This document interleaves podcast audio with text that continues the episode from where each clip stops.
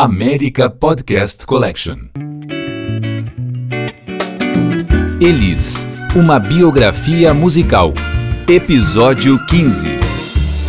Oi, aqui é o Arthur de Faria e a gente segue com a nossa série sobre Elis Regina, baseado em Elis, uma biografia musical uh, escrita por este amigo de vocês.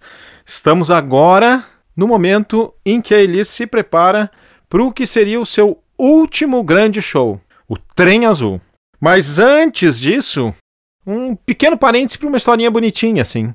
O Adoniran Barbosa era um sujeito muito importante na música brasileira nos anos 50, foi um dos compositores de maior sucesso, 60, e aí no final dos anos 60 ele começou a ficar esquecido.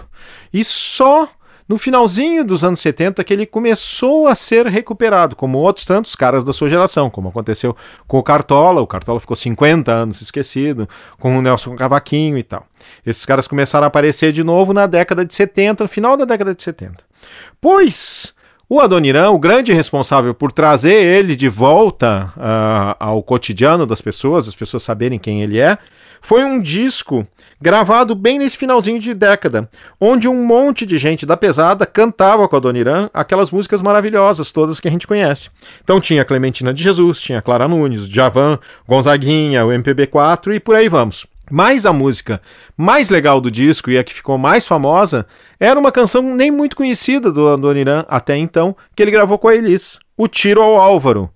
É interessante a gente ver como se criam umas lendas que não são verdade, né? Por exemplo, uh, tem escrito por aí, muita gente contou a história de que a Elis tinha ido lá cantar no estúdio numa passadinha no, antes de pegar as crianças no colégio. E isso passou, muita gente repetiu essa história e tal. Só que as gravações eram no Rio de Janeiro e a Elis morava em São Paulo.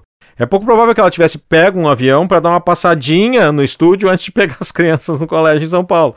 Mas o fato é que ela estava em temporada no Canecão com o show Saudade do Brasil e com super pouco tempo. A Dona Irã achou que ela não ia chegar e aí ela chegou esfuziante, gravou o take de primeira, eles se divertiram um monte, tiraram foto e ela foi embora. Bom, com o final da temporada do Saudade do Brasil, o casamento dela do César também já estava indo para as cucuias, né? Eles têm mais uma das suas tantas separações. E aí a Elis, finalmente, aos 35 anos de idade, pela primeira vez na sua vida, resolveu exercer a liberdade de sair por aí, sem lenço, sem documento, sem marido, sem ter que dar satisfação para ninguém. A primeira investida dela, ela mira justamente no cara que era o galã daquele momento. O Fábio Júnior, sim, senhoras e senhores, Fábio Júnior. A Elis Regina pegou o Fábio Júnior quando ele era um galetinho. E o Fábio Júnior fez aquele número né, clássico de na manhã seguinte, no caso em Nova York, a Elis acorda, não tem Fábio Júnior, só tem um bilhete. O Zeca Kechalowski, eh, ator, jornalista gaúcho, escreveu uma biografia da Elis chamada Elis Regina, para a coleção Esses Gaúchos, lá nos anos 80 ainda, né? E ele conta uma historinha muito boa que é de uma entrevista da Elis para Marília Gabriela, que já então era uma famosa entrevistadora de televisão, e a Marília Gabriela perguntando sobre o Fábio Júnior, né? Esses boatos que tinha de que a Elis estava com o Fábio Júnior, e a resposta da Elis é maravilhosa. Por quê? Eu não posso? Você nunca teve vontade de chupar um picolé, Marília? Mas a, a gente falou em Nova York, né? Mas a motivação da Elis de ir para Nova York não foi para chupar o picolé do Fábio Júnior. Na verdade, ela tinha sido convidada pelo Wayne Shorter, um grande músico de jazz, que já tinha feito em 1975 um disco em dupla com o Milton Nascimento, Native Dancer, um disco que vale a pena escutar porque é maravilhoso.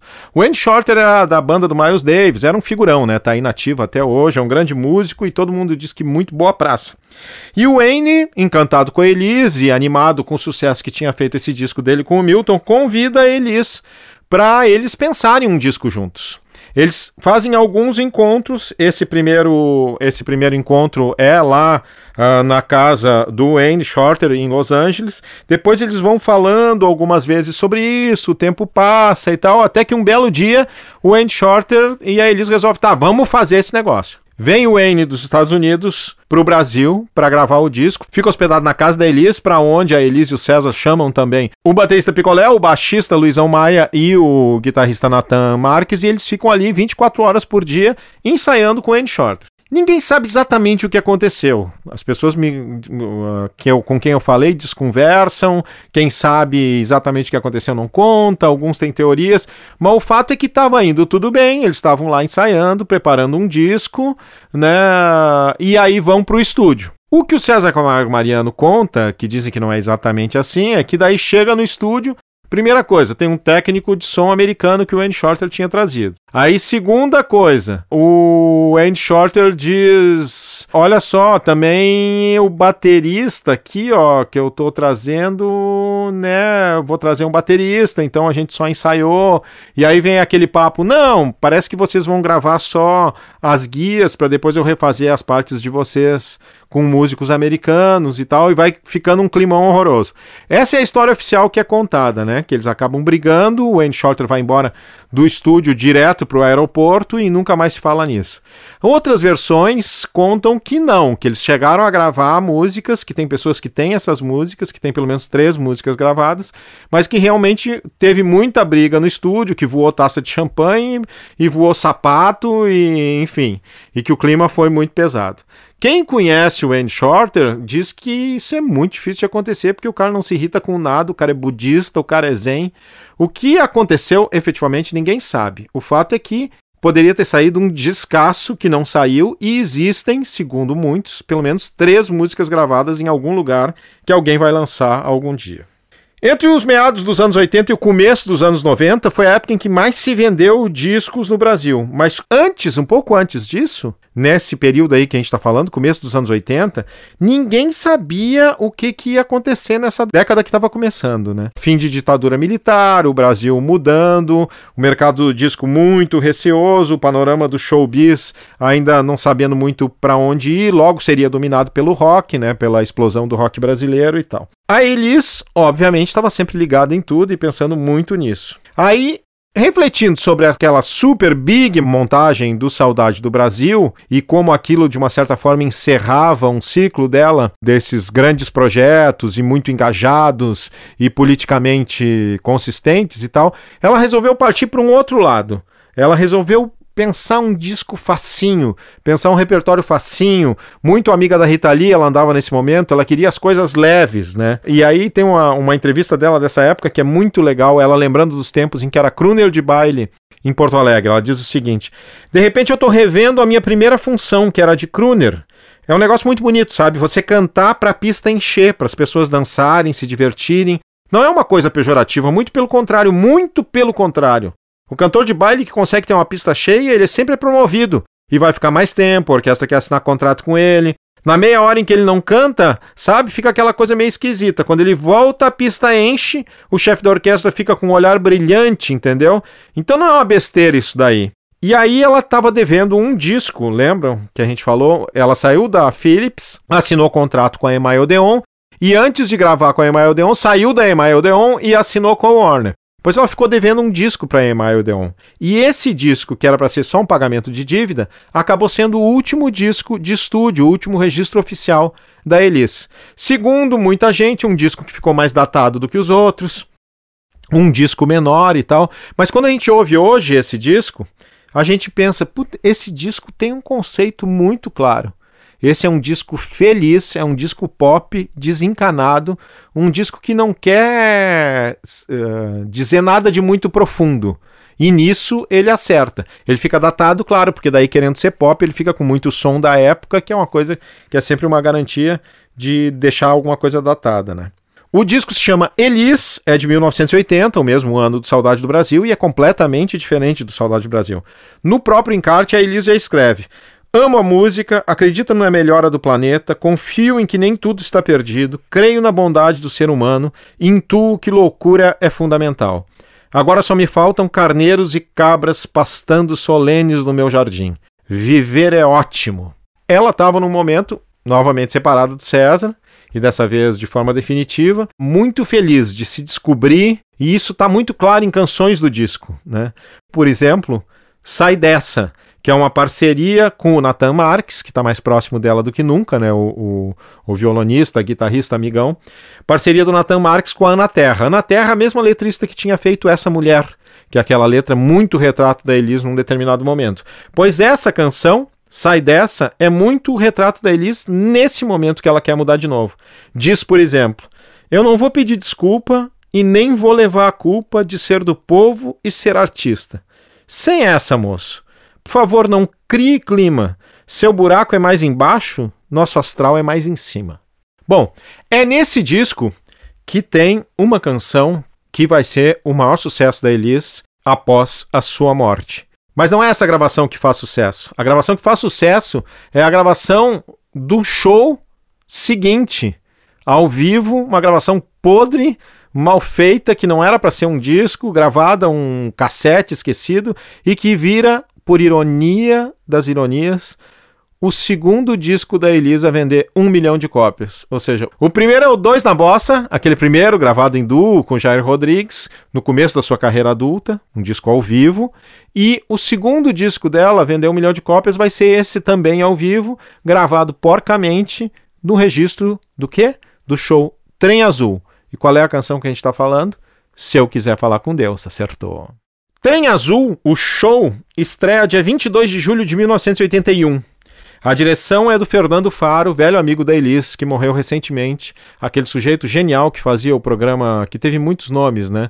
Mas que chamava Ensaio recentemente uh, na TV Cultura. Aquele programa que era sempre com as câmeras fechadas bem nas pessoas e que o apresentador que fazia as perguntas não aparecia. Esse cara era o Fernando Faro né? Que já no começo da década de 70 fazia essas maluquices. E era bem amigo da Elis. É dele aquele texto também que todo mundo uh, escuta e não sabe de quem é, do Agora Eu Sou Uma Estrela, né? Aquele texto foi, ele, foi escrito especialmente para ele e para Elis, que é um texto que depois ficou muito fantasmagórico, porque esse texto é da gravação do disco ao vivo, esse trem azul que a gente está falando, e todo mundo foi escutar isso depois da Elis morrer, né? Então ficou uma coisa premonitória. Muita gente achava que aquele texto era dela mesmo, mas não, esse texto é do Fernando Faro. O que tem de diferente no trem azul de, no depoimento de vários amigos, de pessoas que conviveram com ela, é que desde que ela voltou dos Estados Unidos, ela andava uh, muito irritada, irritável facilmente. Ao mesmo tempo que ela tinha esse papo de que tudo ia ficar bem, uh, esse papo de simplificar a vida, de querer ser tudo mais, mais simples e que ela estava muito eufórica e muito feliz em alguns momentos, em outros momentos muito irritada. Alguns amigos acham que isso tem relação com o consumo de cocaína, outros acham que não, que era o momento dela, enfim.